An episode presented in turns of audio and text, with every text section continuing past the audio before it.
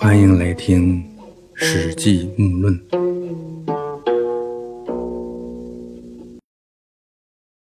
刘邦被封在巴蜀和汉中地区。前面说过，汉中这个地方是张良花刘邦的钱，哎，求项伯做项羽的工作才拿到手上的。刘邦这个汉王，就是因为封地在汉中地区，这地方呢，当时属于汉中郡。之所以叫汉中，是因为这里有条河叫汉水，这里是汉水的发源地。汉水呢，在秦岭南麓向东流，这是长江最大的一条支流。这个楚人呢，原来也是从中原地区走出来的。楚人南迁后，占据着汉水上游和丹江口往东一带，建都在下游的江陵附近。所以呢，刘邦现在能坐拥汉中。也代表着楚人向西占据了汉水的源头，汉江那当然是汉朝的发祥地啊。大汉王朝哎，西东两汉四百多年的历史，自此以后，汉文化的历史从没有中断过。现在的汉族、汉语啊、汉服，这些呢都源于此。汉族这个世界上人口最多的民族。他们的汉文化和各种习俗都是从汉王朝建立以后逐步固定下来，到现在已经有两千四百多年的历史了。项羽改立刘邦为汉王，但他又把汉中地区呢分为三块，分别封给秦朝的三个降将，那就是章邯、司马欣和董翳。封章邯为雍王，建都废丘。废丘呢，就是现在的咸阳区兴平市东南。司马欣为塞王，建都岳阳。岳阳呢，是现在的西安市阎良区啊。这地方曾是秦献公继位以后的都城，商鞅变法就是在这里开始的。以后呢，我们还会谈到。董翳为狄王，建都高奴。高奴呢，现在没有确切的考证。有一种说法呢，是在现在的西安省安塞县的金明城遗址；还有一种说法呢，是在延安北。又封赵将司马昂为殷王，建都朝歌，也就是现在的河南杞县，这里曾是商朝的国都啊。把赵王歇改封到代地为代王，代地呢就是现在的山西代县。还有一种说法呢，是河北玉县东北。封赵相张耳为常山王，建都相国，也就是现在的河北省邢台市相都区。张耳的功劳呢还是很大的。这张耳呢后来是刘邦的亲家，刘邦过去还是老百姓的时候，和张耳交往很多啊，去张耳家呢一住就是几个月。他的儿子张敖后来呢娶了鲁元公主刘乐。封楚将夏丘申阳为河南王，让他建都洛阳。这个夏丘申阳啊，原来也是张耳的部将，张耳宠幸的近臣啊。他是首先攻下河南郡，在河南岸边迎接项羽和楚军，所以呢，封他为河南王。封当阳军秦部为九江王啊，建都陆县，就是现在的安徽省六安市北。啊，这里呢是秦部的老家呀。封怀王的上柱国共敖为临江王，建都江陵，也就是现在的湖北江陵啊。这里一度是楚国的国都啊。前面谈到过。封藩军吴瑞为衡山王，啊，建都朱县，也就是现在的湖北省黄冈市西北。封燕将臧荼为燕王，建都蓟县。也就是现在的北京西南啊，原来秦始皇灭掉燕国后，曾经在这里设置了广阳郡，把原来的燕王韩广改封到辽东为辽东王。韩广不服，这臧荼呢就率军去攻打，并把他杀了。项羽又封给成安军陈馀、何建周围的三个县，让他呢住在南皮啊，南皮呢就是现在的河北沧州。因为当时呢，在城南哎修缮皮革制品，所以呢，它叫南皮。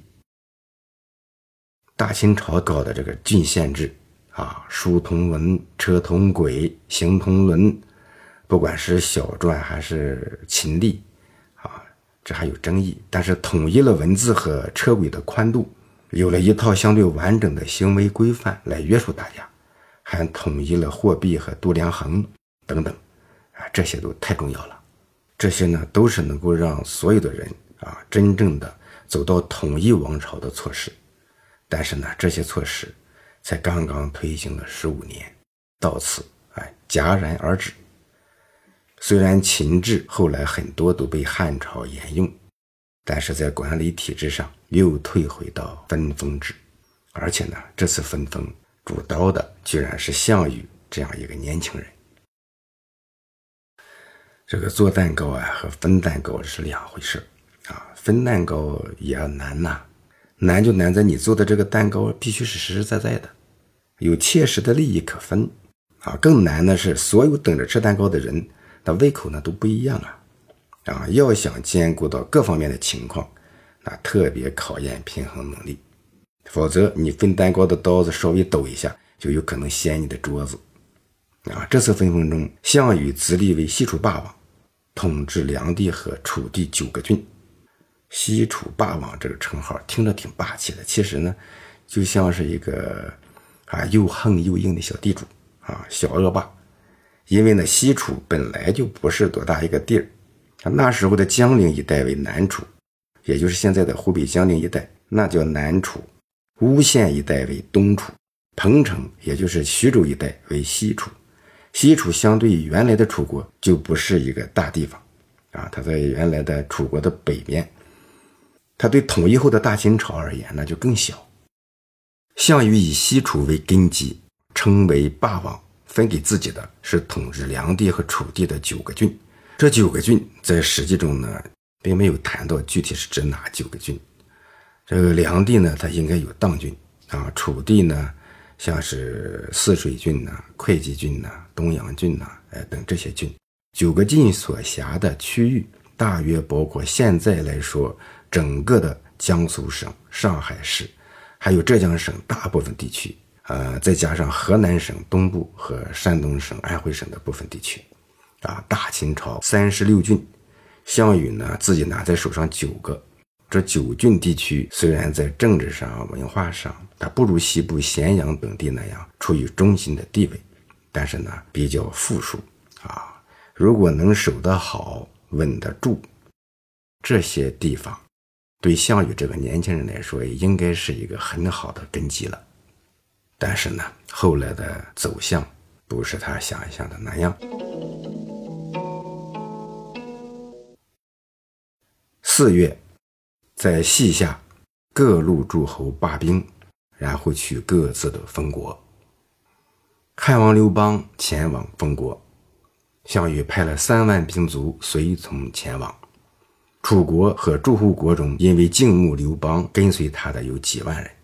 他们从杜县，也就是现在的西安市东南，往南进入山谷。军队过去以后，就烧断栈道。以防备诸侯或者是其他的强盗来偷袭，也是向项羽显示自己没有东进的打算。到了南郑的时候，各部将领士卒有很多在中途跑回老家去了，士卒们都唱着歌，向着东归回老家。这时候，韩信就劝刘邦说：“项羽封有功的将领，却偏偏让您待在南郑。”这是流放您呐！军官士卒大都是萧山以东的人，日夜骑而忘归，及其风而用之，可以有大功。啊，这里骑呢，就是踮起脚跟的样子；骑而忘归，就是踮起脚跟巴望着想回老家。说呀，他们日夜巴望着想东归故乡，趁着这种心气儿极高的时候，利用好他们这种势头。可以有大的功业。天下已定，人皆自宁，不可复用。哎，等到天下平定以后，人们自然都安定下来了，也就没这个心气儿了。啊，这些人也就再也用不上了。不如决策东乡，争权天下。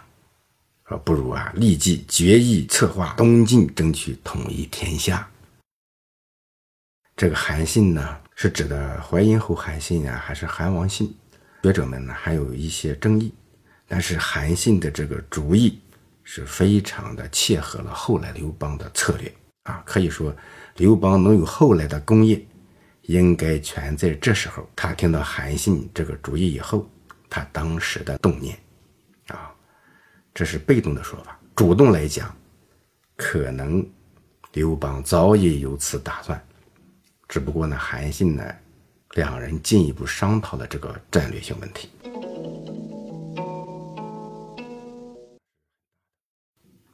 项羽出了函谷关，派人让义帝迁都，并对义帝说：“古代的帝王拥有的土地都方圆千里，而且一定要居住在江河的上游。”项羽派使者把义帝迁徙到长沙郡的郴县，也就是现在的湖南郴县。催促他马上启程，群臣们都逐渐的背叛了他。项羽就秘密派人去杀义帝，把义帝杀死在江南。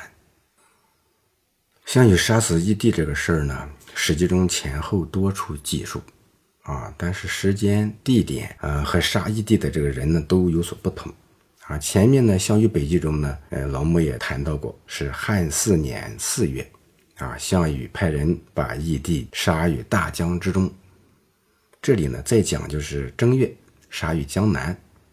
时间上呢，这个四月和正月呢，呃，也可以解释通。因为呢，汉史呢是以入关的时候的十月为正月，前后记述不一致呢，应该是这个原因。但是两处记述的都是命令衡山王吴瑞和临江王公敖去办的。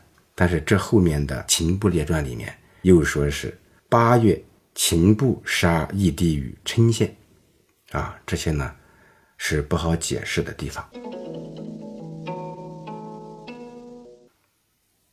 项羽怨恨田荣，封齐将田都为齐王。